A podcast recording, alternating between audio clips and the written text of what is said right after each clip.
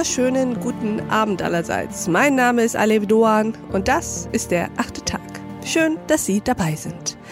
Was verstehen wir eigentlich unter Liberalismus? Denken wir gleich an Wirtschaftsliberalismus, an Neoliberalismus gar, an den sogenannten Nachtwächterstaat und den besonderen Schutz des Privateigentums? Oder denken wir an Verfassungsliberalismus, an Gewaltenteilung, Rechtsstaatlichkeit und Vertragsfreiheit? Was bedeutet liberal sein heute und welche Antworten gibt ein moderner Liberalismus auf die aktuellen Herausforderungen unserer Zeit? Darüber wollen wir heute sprechen mit einem Liberalen. Herzlich willkommen im achten Tag, Christoph Gieser.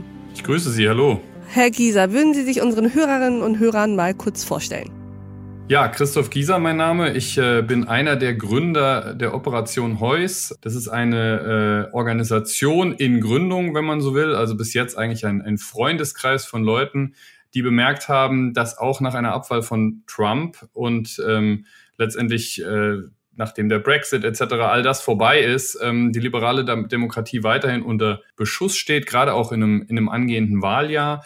Und zwar gleich von mehreren Seiten, nämlich von inneren und äußeren Feinden der liberalen Demokratie, Feinden der Freiheit. Das sind antiliberale Kräfte in Deutschland, in der Politik, aber auch in vorpolitischen Netzwerken. Das sind natürlich auch Kräfte aus dem Ausland, autoritäre Staaten, die versuchen, in Deutschland Einfluss zu nehmen mit Fehlinformationen, Falschinformationen die Geschicke dieses Landes in eine Richtung zu lenken, die nicht liberal ist. Das sind auf der anderen Seite dann eben auch äh, zum Beispiel Plattformen, digitale Plattformen, Netzwerke etc., die sich dafür instrumentalisieren lassen. Und gemeinsam mit einigen anderen, mit Leuten aus ähm, dem Medienbereich, äh, mit Leuten aus der Wissenschaft, aus der Publizistik, so wie ich das eben bin, haben wir eben vor ein paar Monaten die Operation Heus gegründet und versuchen nun mit modernen Mitteln, ähm, durchaus so ein bisschen abgekupfert auch ähm, von dem, was man von der Operation Libero in der Schweiz kennt oder vom Lincoln Project in den USA, ähm, gerade im, äh, in der digitalen Sphäre äh, Werbung für die liberale Demokratie zu machen und eben auch den autoritären, den antiliberalen Kräften im Netz etwas entgegenzusetzen. Und ähm, genau, ich bringe mich da ein weil Sie auch zu meiner Person gefragt haben, äh, mit meiner publizistischen Erfahrung und mit meiner, mit meinem Herzblut ähm, für die liberale Demokratie, ähm, die ich ganz bewusst auch immer liberale Demokratie nenne, weil Demokratie ist auf der einen Seite natürlich das Thema Mehrheitsentscheider, aber liberal ist daran ja eben auch, dass es um die unveräußerlichen Rechte jedes Einzelnen geht, jedes und jeder Einzelnen und dass wir eben auch äh, Minderheitenrechte etc. immer mitdenken müssen. Und ähm, genau, hm. das ist, das ist ähm, unsere Geschichte, meine Geschichte in ganz kurzer Form. Und wir wollen über diese Geschichte sprechen und vor allem über die Operation Heus mit Ihnen sprechen. Warum eigentlich Heus? Erzählen Sie mal, was Sie mit ihm persönlich verbinden und warum Sie diese Operation so genannt haben. Alle sprechen natürlich über den ehemaligen Bundespräsidenten Heuss, aber äh, Operation Heuss ist tatsächlich ein bisschen mehr, auch wenn wir ihn jetzt in unserem Logo haben.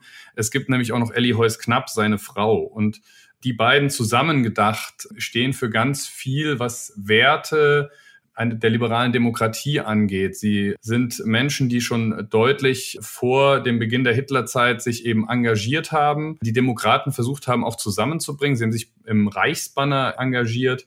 Das ist ja eben eine Gruppierung, die es auch heute noch gibt, aber wo eben liberale Demokraten oder Freunde der liberalen Demokratie aus Zentrum, aus liberalen Parteien und aus Sozialdemokratie damals zusammenkamen um den Rechten was entgegenzusetzen. Er hatte dann ja auch äh, Berufsverbot. In der Zeit hat äh, seine Frau, die eine ganz tolle Persönlichkeit war, äh, die Familie durchgefüttert in der Nazi-Zeit. Und ja, nach dem Krieg war er eben jemand, der auch seine eigene Fehlbarkeit, auch mit Entscheidungen als Parlamentarier vor dem Krieg, seine eigene Fehlbarkeit immer zum Thema gemacht hat und versucht hat, eben auch Deutschland, die Demokraten wieder zusammenzuführen nach dieser nach diesen äh, schrecklichen Jahren.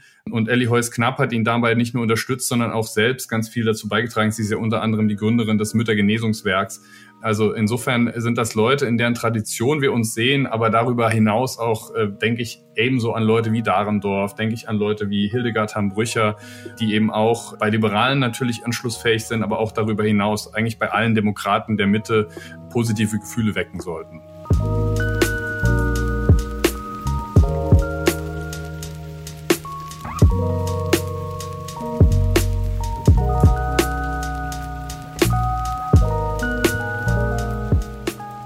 Warum ist eigentlich Ellie Heus knapp nicht ihr Logo, wenn sie eigentlich auch so toll ist? Das hat tatsächlich, also wir hatten sie auch schon im Logo. Ähm, aber es ist halt, hat tatsächlich ganz banale Gründe. Es ging nämlich einfach daran, äh, beide in dieser Art und Weise aufs Logo zu bekommen. Das ging nicht so recht. Äh, das haben wir versucht. Und ähm, dann haben wir eben gesagt, äh, Ellie Heus Knapp ist leider erklärungsbedürftiger und ähm, mit äh, ihrem Mann, äh, Theodor Heuss, hat man natürlich direkt eine Verbindung, weil er eben als, als ehemaliger Bundespräsident ja, einfach präsenter ist in der Öffentlichkeit. Hat also nichts mit dem Geschlecht zu tun, um das deutlich zu sagen. Wir, wir machen auch immer wieder was zu Ellie knapp und werden das auch in Zukunft noch tun. Ähm, wollen sie wirklich auch äh, auf ein Schild heben, wo sie auch hingehört, unserer Meinung nach. Ähm, aber im Logo war da leider kein Platz. Im Endeffekt, weil Theodor ähm, Heuss der Bundespräsident war oder weil er bekannter war? Ähm, weil die Leute mehr mit ihm verbinden. Also man muss ja immer sagen, wenn man mit so einer Sache wie diese Aktion, die wir da gestartet haben, an die Öffentlichkeit geht, dann muss man natürlich auch gucken, dass die Leute relativ schnell mit dem Logo, mit dem Namen etc. was verbinden können. Mm. Ähm, und es ist nun mal so, wenn man jetzt auf der Straße die Leute fragen würde, wenn man jetzt Heus sagt, an wen denkt ihr, dann denken die nun mal eher an ihn als an sie. Ja, dass wir, wir wollen da mithelfen, mm. das zu mm. ändern, aber ähm, ist es eine ganz banale Entscheidung gewesen. Wobei ja natürlich das Ändern ja vor allem dann gehen würde, wenn man dann eben auf sie setzt. Und diese Erklärungsbedürftigkeit würde ja dann nach ein paar Jahren aufhören, wenn einer anfängt, diese Erklärungsbedürftigkeit sozusagen einmal anzugehen und die Erklärung zu übernehmen. Das kann man so sehen, aber wir haben ja auch gerade erst angefangen. Lassen Sie uns mal auf das Inhaltliche gehen. Sie haben eben die äh, unterschiedlichen Herausforderungen skizziert, vor denen wir gerade stehen. Also auch, äh, Sie sagten es, wenn ein Trump jetzt abgewählt ist, auch wenn wir den Brexit jetzt mittlerweile akzeptiert und sozusagen hingenommen haben, heißt es nicht, dass liberale Demokratie nicht äh, unter Zugzwang steht und dass äh, sozusagen Populismus etc. auf dem Rückmarsch wären. Warum ist der Liberalismus aus Ihrer Sicht am ehesten dazu befähigt, gegen diese Herausforderungen anzukommen? Wir leben ja im Liberalismus. Also man kann ja einfach, egal ob man es jetzt gut oder schlecht findet, äh, glaube ich, nicht wegdiskutieren, dass ähm, die letzten Jahrzehnte ähm, liberale Jahrzehnte waren, in denen ganz viel Emanzipation vorangeschritten ist, ähm, das Individuum befreit wurde von kollektiven Zwängen. Das ist ja auch was, was nun tatsächlich die allerwenigsten wieder abgeben wollen. Ähm, aber es ist nun genauso so, dass damit eben auch neue Herausforderungen mit sich kommen, äh, weil der Staat nun mal nicht mehr alles erledigen kann. So und wer diese Freiheiten bewahren will, muss auf der anderen Seite eben ja auch bereit sein zum Engagement, ist unsere Überzeugung. Wir sagen auch immer, Engagement ist erste Bürgerpflicht. Das soll jetzt nicht in Form, also ne, ein Konservativer würde jetzt wahrscheinlich sagen, ja, dann machen wir doch irgendwie ein verpflichtendes äh, Bürgerpflichtsjahr oder so. Das ist jetzt nicht unsere Idee, sondern uns geht es eben tatsächlich darum, den Menschen klarzumachen, wir müssen uns engagieren und eben auch aufzuzeigen, wie das geht, wo das geht, welche Möglichkeiten es gibt, über das Maß, was heute vielen vielleicht bekannt ist, hinaus auch die liberale Demokratie mitzugestalten, weil das tatsächlich eigentlich auch schon darin angelegt ist. Also eine, eine Demokratie, die eben liberal ist, in jeder, in der jeder die Möglichkeit hat mitzugestalten, wird erst zu einem fertigen, funktionierenden Konstrukt, wenn auch möglichst viele Leute mitgestalten.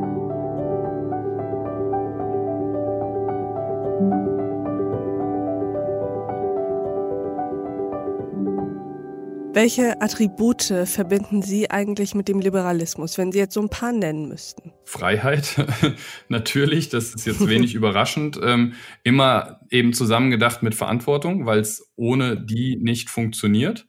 Letztendlich Bürger- und Menschenrechte als wesentliche Kernfokussierung natürlich, an der sich alles ausrichten sollte. Das ist aber, wenn man das jetzt ganz ehrlich sagt, da kann natürlich dann auch jeder im Detail nochmal mehr drunter verstehen. Aber wir verstehen darunter schon eben moderne, liberale Demokratien einer Prägung, wie wir sie jetzt hier in Deutschland haben, was nicht heißt, äh, man sollte die nicht weiterentwickeln. Das ist absolut offen. Was wir natürlich nicht darunter verstehen, sind eben offen autoritäre Regime oder solche Pseudodemokratien, wie etwa, wenn wir jetzt nach Ungarn schauen, wenn dann gesprochen wird von einer illiberalen Demokratie, wo es dann eben nur noch um das Organisieren von Mehrheiten, nationalistischen mhm. Mehrheiten, mhm. auch auf Kosten von Minderheiten geht. Das ist nicht das, was wir wollen. Man muss das immer auch so ein bisschen in der Abgrenzung zu anderen Ideen, glaube ich, verstehen. Ich frage nämlich deshalb, weil meine nächste Frage ist, was glauben Sie, welche dieser Attribute in letzter Zeit ein wenig gelitten haben?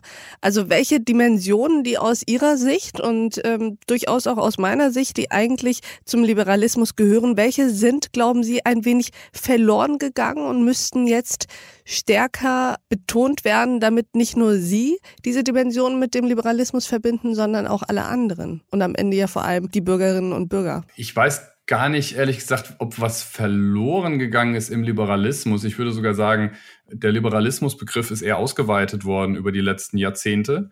In der liberalen Demokratie ist, glaube ich, ein bisschen das Verständnis für das Liberale verloren gegangen. Also Woran glauben Sie, liegt das? Es wird ganz häufig mit so einem Mehrheitsvolkswillen etc. argumentiert und ähm, es gibt dann viele Leute, die glauben, dass man eben äh, durch diesen Mehrheitswillen mehr oder weniger alles äh, die, dem unterzuordnen hat ähm, und die dann eben vergessen, dass es aber unveräußerliche Grundrechte gibt ähm, die jeder Mensch erstmal von Geburt an mit sich äh, bringt, die ähm, auch erstmal unabhängig von der Nationalität oder von der sexual, sexuellen Orientierung oder von einer Hautfarbe oder sonst was sind. Und ich glaube, ähm, dieses Bewusstsein ist, ist an manchen Stellen verloren gegangen ähm, und es wird eben auch gespielt.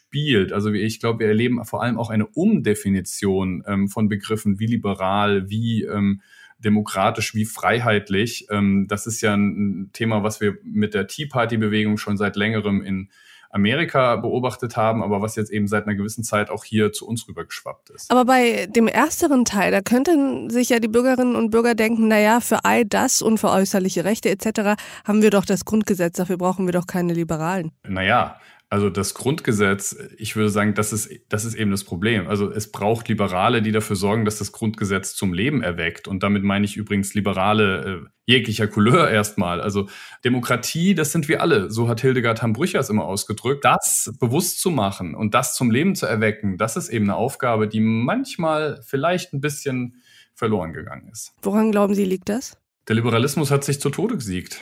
Also nicht zu Tode, aber ähm, ich glaube tatsächlich, äh, das, was, was, was wir, glaube ich, alle erlebt haben, es sind äh, Dinge, die als unverrückbar galten, wo man gedacht hat, da muss man nie wieder drüber diskutieren, die sind ähm, plötzlich auf einmal wieder in Frage gestellt worden. Und ich glaube, es ging nicht nur mir so, sondern ganz, ganz vielen, dass man nicht nur gemerkt hat, oh, da ist vielleicht nicht jetzt jeder sattelfest, ähm, wenn es dann darum geht, äh, zu verargumentieren, warum dies oder das äh, so sein muss, sondern man mhm, hat es vielleicht mhm. auch bei sich selbst bemerkt. Also ich musste auch vor ein paar Jahren mir nochmal bewusst machen, was heißt das eigentlich Grundgesetz? Man kennt diese Sätze, aber was das dann in der in der Realität heißt und was das auch einem als Bürger als Aufgaben mitgibt, ähm, das musste ich mir auch erstmal wieder vor Augen führen und so geht es ganz, ganz vielen Leuten, glaube ich. Also ist das aus Ihrer Sicht vor allem so eine Art äh, Luxusproblem im Endeffekt, dadurch, dass man sozusagen dieses Grundgesetz hat und dadurch, dass man davon ausgeht, jeder weiß um die Würde des Einzelnen, jeder weiß über Minderheitenrechte etc. Deswegen muss ich mich jetzt darum nicht mehr kümmern und muss nicht aktiv dafür sorgen, dass die auch gelebt und immer wieder wieder neu interpretiert werden? Ich würde sagen, nein, ein Luxusproblem ist, glaube ich, die falsche Definition. Was Sie beschrieben haben, ist, es war ein Luxus, dass man über ein, zwei, drei Generationen, je nachdem, wie man es definiert, sich darüber nicht mehr allzu viel Gedanken machen musste. So vielleicht zwischen Mitte der 90er und ähm, ja, äh, 2010 vielleicht. Ich glaube, dass es viele Menschen gab, die dieses, diesen Luxus niemals hatten, weil sie eben mm. auch durchaus mit Diskriminierung auch in dieser Zeit konfrontiert wurden, bei aller Liberalisierung und bei aller Emanzipationsbewegung, die wir erlebt haben. Ähm, und äh, es ist, glaube ich, als Problemdefinition, das, was wir gerade erleben, jetzt sehen wir auch ne, irgendwie Desinformationskampagnen mit Blick auf die Bundestagswahl. Wir erleben, dass in Amerika inzwischen 25 Prozent der Leute verfestigt glauben, die Wahl wurde gestohlen.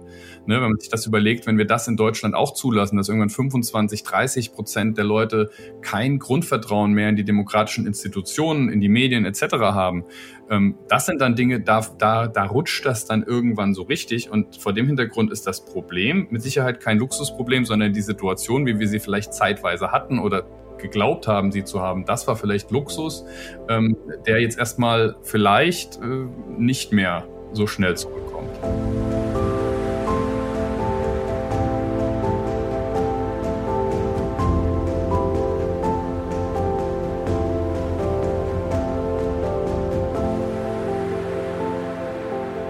Kann es sein, dass wir vorher sozusagen einfach in der Demokratie gelebt haben, aber das Demokratsein nicht wirklich, naja, praktiziert haben sozusagen, außer zur Wahl zu gehen, wenn welche anstanden, im besten Fall? Die Frage ist sehr gut. Ich würde aber differenziert darauf antworten. Gerne. Also Demokraten zu sein, das muss erstmal keiner mehr lernen, weil die meisten doch Mehrheitsentscheidungen akzeptieren.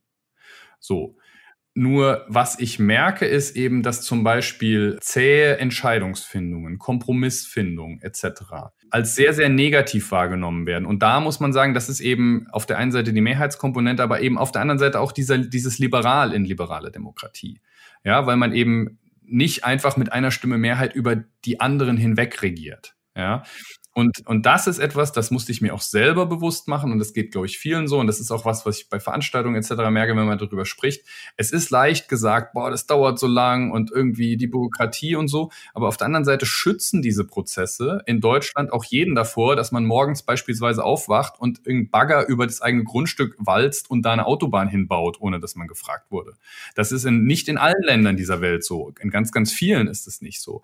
Und ich glaube, auf der einen Seite sich mehr zu engagieren, sich mehr einzubringen, das auch als Verantwortung zu sehen und nicht zu sagen, das drücke ich an die da oben ab, mit denen ich aber dann gleichzeitig nicht zufrieden bin, sondern andererseits auch zu verstehen, dass manches, was einem im konkreten Fall vielleicht nervt, auch ein Schutzmechanismus für die Rechte von jedem Einzelnen von uns ist, weil es zum Beispiel einen Rechtsweg gibt und auch nochmal die Möglichkeit, Einspruch zu erheben äh, oder Transparenz einzufordern etc.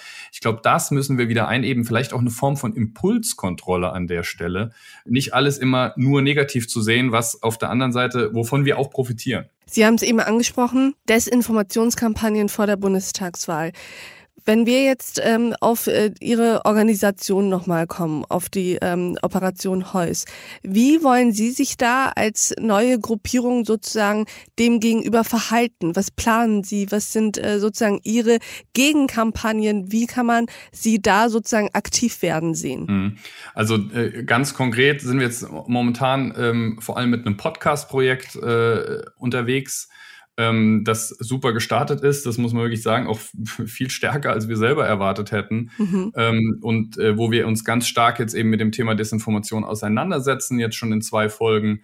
Ähm, und äh, wo wir eben auch erstmal natürlich auf Mechanismen aufmerksam machen, die vielleicht noch nicht vielen bewusst sind. Ähm, wir schauen da auch ganz stark zum Beispiel auf die Forschung aus den Vereinigten Staaten, weil man einfach sagen muss, leider ist es, oder vielleicht zu unserem Glück, aber in Amerika muss man sagen, ist, diese, ist dieser Druck, was Desinformationskampagnen angeht, Einflussnahme auf Wahlen, ähm, auf, gezielt auch auf Wähler, eben vielleicht schon ein paar Jahre fortgeschritten. Mhm. Das heißt, dort gibt es inzwischen ähm, Erkenntnisse. Dort gibt es inzwischen auch interessante Gegenmodelle, also ähm, Engagement, wie zum Beispiel das Franklin Project, Lincoln Project. Das sind ja ehemalige Republikaner, die sich eben jetzt dort für die liberale Demokratie ins Zeug legen und, und da ganz spannende Projekte hochgezogen haben. Oder auch in der Schweiz, ähm, die Operation Libero, an der wir uns auch orientieren, die dort eben der SVP ähm, äh, ganz, ganz erfolgreich sich entgegengestellt hat. Und das ist eben, das sind so die Punkte. Also wir wollen letztendlich ähm, die Demokraten zusammenbringen. Wir wollen sie aufmunitionieren äh, mit Informationen, mit einem besseren Verständnis und wir wollen auch da, wo es geht, eben ähm, das aktivistische Element äh, verstärken, was häufig eher von den politischen Rändern bis jetzt bedient wurde. Ähm, also auf der Straße sieht man halt sehr wenig die liberalen Demokraten der Mitte aller Farben. Ähm, und an der Stelle wollen wir, wollen wir einfach äh, eine Sichtbarkeit auch herstellen und eben die Mitte, diese vielbeschworene, mhm. ähm, eben so ein bisschen zum Jagen tragen ähm, und ihnen auch die Instrumente in die Hand geben, wie das geht.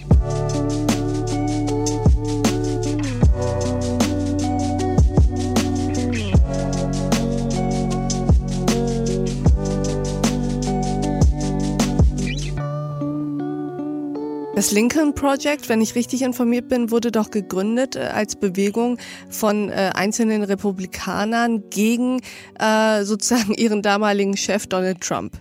Genau, aber ähm, eben nach einem ganz klaren, äh, nach einer ganz klaren Logik Country over Party. Und das ist auch genau das, woran wir appellieren. Also zum Beispiel mit Blick auf das Phänomen Maaßen, ne, den ehemaligen Verfassungsschutzpräsidenten, mhm. äh, der jetzt für die CDU in Thüringen antritt, wo wir eben sagen, ähm, es ist jetzt kein Durchmarsch für den, der wird nicht automatisch gewählt. Und ähm, wir würden eigentlich uns wünschen, dass an so einer Stelle jetzt auch CDU, CSU, aber vor allem CDU, dass die eben auch sagen, okay, ähm, wir machen da nicht mit. Äh, es gibt mhm. einen wirklich absolut äh, ähm, respektablen Gegenkandidaten in dem Wahlkreis, wo er antritt, von der SPD, den ehemaligen Biathlon-Bundestrainer Frank Ulrich.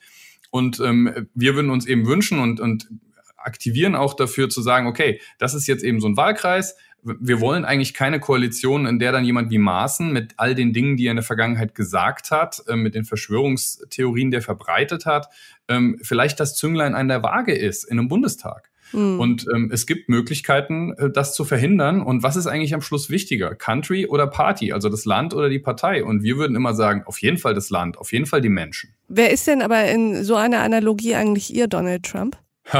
Das ist eine gute Frage. Wer ist unser Donald Trump? Also äh, unser Donald Trump ist nicht die eine Person, ähm, die wir im Blick haben, also jetzt nicht zum Beispiel Herr Maaßen, den haben wir jetzt eben uns an einer Stelle mal angeschaut. Unser Donald Trump, der kann ganz viele Gesichter haben. Das kann ähm, eben jemand sein, der äh, rechts außen blinkt. Also wenn wir in der Analogie bleiben, dann wären es Sie ja, die ja mehrheitlich Liberale sind und aus der FDP sich ja speisen, müsste das ja jemand aus der FDP sein, oder? Nein, also äh, äh, mhm. ganz grundsätzlich äh, würde ich sagen, das kommt auf einzelne Personen an. Ähm, wir würden uns halt an jeder Stelle gegen jeden, der irgendwie Rechtsextremen, Linksextremen, Extremisten etc. die Hand reicht, stellen. Also und das, ob das dann äh, Netzwerke sind, ähm, die keine Ahnung äh, sich von Aserbaidschan bezahlen lassen, ob das Netzwerke sind, mm. ähm, die Putin die Tür öffnen, ähm, ob das Netzwerke sind, die Bürgerrechtsbewegung irgendwo auf der Welt verraten.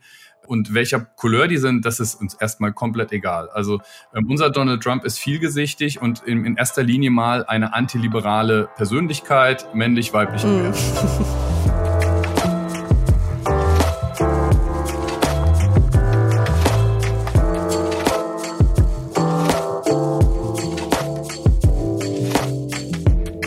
Hätte es Ihre Gruppierung nicht tatsächlich geben müssen zur Zeit Kemmerichs? Ach, Wissen Sie, unsere Gruppierung ist ja, also wir sind alle Liberale, die sich, die das gegründet haben, mit Parteibuch auch, ähm, aber unsere, äh, unsere Gruppierung richtet sich nicht in erster Linie innerhalb der FDP aus. Ganz im Gegenteil. Wir wollen wirklich ähm, liberale Demokraten aller Couleur zusammenbringen.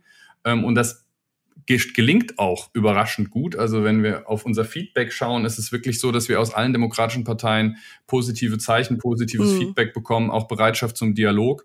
Ähm, das ist unser Ziel. Und ganz ehrlich, wenn Sie Kemmerich ansprechen, ähm, also ich glaube, es hat selten jemand innerhalb der FDP so viel Gegenwind bekommen wie Thomas Kemmerich. Ähm, da hat es uns eigentlich nicht auch noch gebraucht. Also waren Sie aus heutiger Sicht zufrieden damit, wie damit umgegangen wurde? Vielleicht nicht im Detail, aber es gab fünf Minuten, nachdem Kemmerich damals gewählt wurde, gab es die ersten Stimmen, die gesagt haben, das geht gar nicht. Und ähm, zu denen habe ich auch mit Sicherheit gehört, vielleicht nicht nach fünf Minuten oder so. Ich habe das, ich fand das auch vom, vom ersten Moment an falsch, aber da bin ich ja wirklich, äh, das hatte ich ja nicht exklusiv. Also das haben ja äh, die aller, allergrößte Mehrheit äh, der Liberalen ähm, haben, sind einfach nur erschrocken und äh, konnten das auch nicht deuten. Und ähm, äh, insofern, das war ziemlich eindeutig und äh, vielleicht hätte man an der einen oder anderen Stelle ein bisschen schneller reagieren können. Äh, aber ganz ehrlich, die Konsequenz, mit der das Thema inzwischen abgearbeitet wurde, finde ich absolut in Ordnung. Zum Abschluss würde ich gerne einen Ausblick mit Ihnen wagen und ganz gerne wissen, was Ihnen eigentlich jetzt vor dem Hintergrund der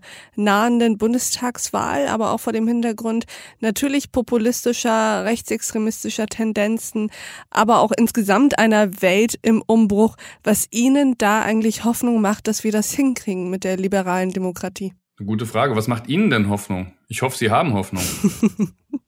Ja, ich habe Hoffnung, aber Sie müssen zu, oder ich sag's gerne zuerst, mir tatsächlich die Jugend. Ich bin äh, ich habe relativ oft junge Menschen hier im achten Tag und ich bin jedes Mal unglaublich begeistert davon, wie viel die schon in relativ jungen Alter ähm, erreicht haben, wie viel die wollen, wie hungrig die sind und wie sehr sie ähm, beteiligt sind an der Welt um sie herum und wie viel äh, zu wie viel Empathie, aber auch sehr sehr klugen Analysen sie in der Lage mhm. sind. Das macht mir persönlich sehr viel Hoffnung. Das ist tatsächlich ein guter Punkt. Das ist auch was, was wir durchaus beobachten. Also wenn wir jetzt gerade konkret über Desinformation sprechen, ähm, ohne irgendwem zu nahe treten zu wollen, aber wenn ich bei meinen Veranstaltungen abends äh, die Leute frage, wo dann in erster Linie Erwachsene sind. Was denken Sie, welche fünf Punkte müssen Sie irgendwie nutzen, um Desinformation zu entlarven? Ähm, an welchen fünf Punkten können Sie sich orientieren? Und wenn ich das in der Schule mache, wo ich auch ganz viel bin, dann kann ich Ihnen sagen, ähm, dann sind die Ergebnisse an den Schulen deutlich besser. Also glaube ich. Ähm, das ist wahrscheinlich einfach auch, weil diese Generation mit mit der Herausforderung und mit dem Netz eben aufwächst.